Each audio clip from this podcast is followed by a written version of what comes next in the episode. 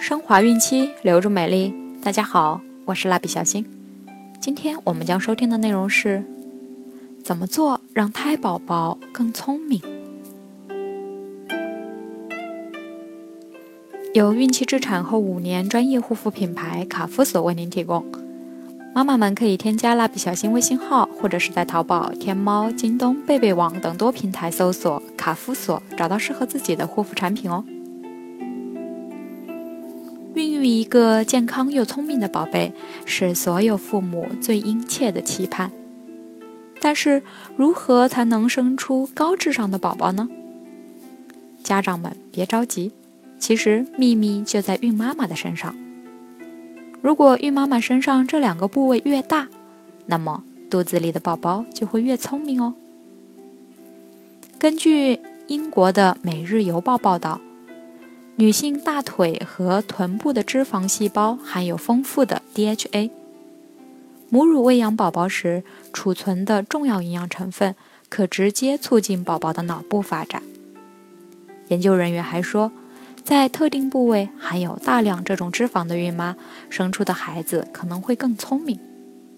由此可知，孕妈妈的屁股和大腿脂肪含量越高，肚子里的宝宝会更聪明。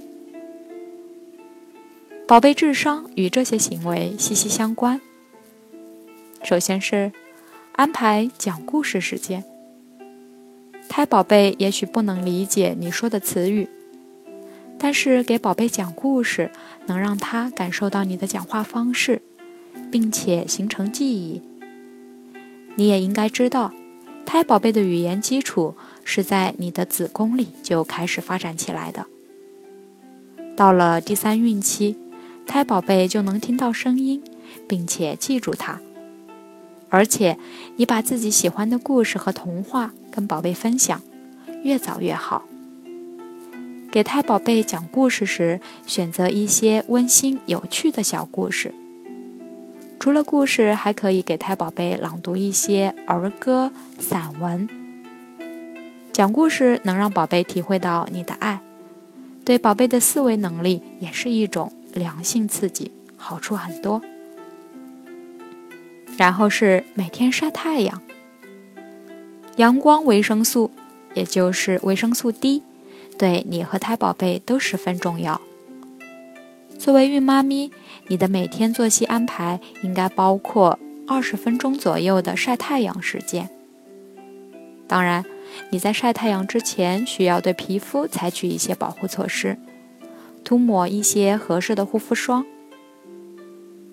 维生素 D 是帮助宝贝增强体质、强壮骨骼的关键营养素。有些医学家认为，孤独症也和体内缺少维生素 D 有关。晒太阳季节，春秋季可以在上午九点至以后，冬季可以在上午十点以后。不要暴晒。身心健康是拥有头脑聪明的基础。每天晒晒太阳，就补充了维生素，既省钱又舒服。然后是按摩，增进母婴感情。讲故事、晒太阳，这些事都可以帮助你在宝贝降生之前就和宝贝建立亲密关系。如果你想为增进母婴感情多做一些事情，可以给隔着肚皮的胎宝贝按摩。怀孕二十周后，胎宝贝神经系统已经足够成熟，能感受到外部的触动。有研究显示，未出生的宝贝甚至能够分辨出爸爸和妈咪爱抚动作的不同。还等什么呢？赶紧在肚皮上抹一点孕期适用的精油。好好的给胎宝贝做做按摩吧。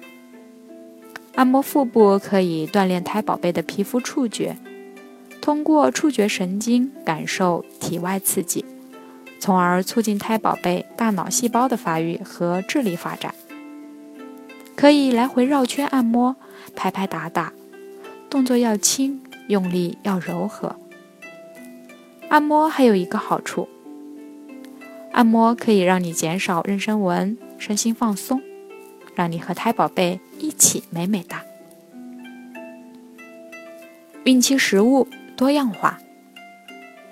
孕期是你可以放开胃口的时候，肉、蛋、奶、蔬菜、水果，你绝对应该想吃什么就吃什么。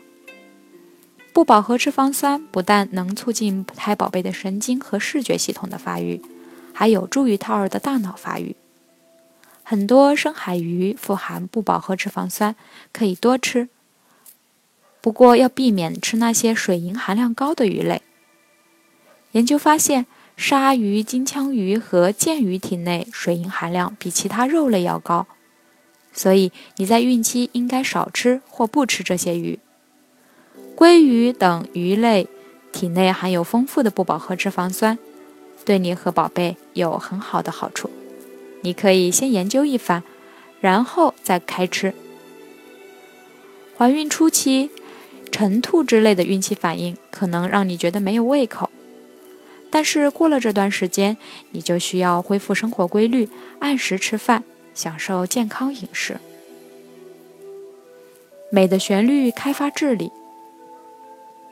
刚才说到胎宝贝会对你的声音做出积极回应，其实音乐和歌曲的旋律对宝贝的影响更大。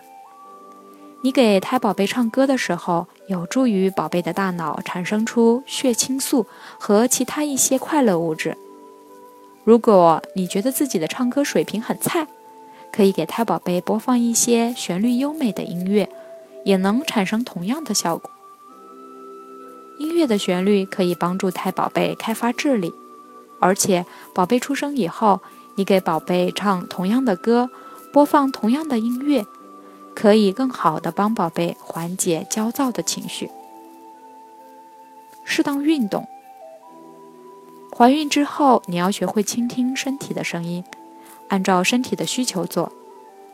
你在孕期这几个月不应该像以前那样工作到疲惫不堪，或者是给自己增加不必要的压力。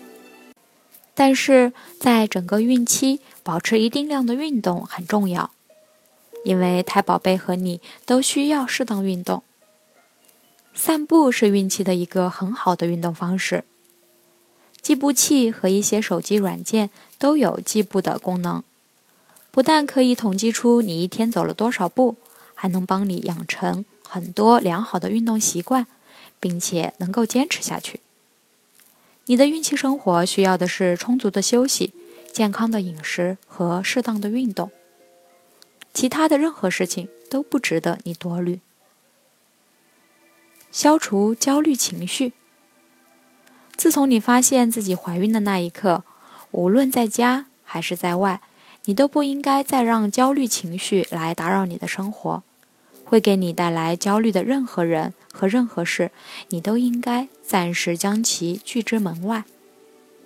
胎宝贝能够深切地感受到你的心情，甚至芝麻粒儿大的小烦恼都会影响到你和胎宝贝两个人。静坐冥想。可以帮你培养耐性，练练瑜伽可能也不错。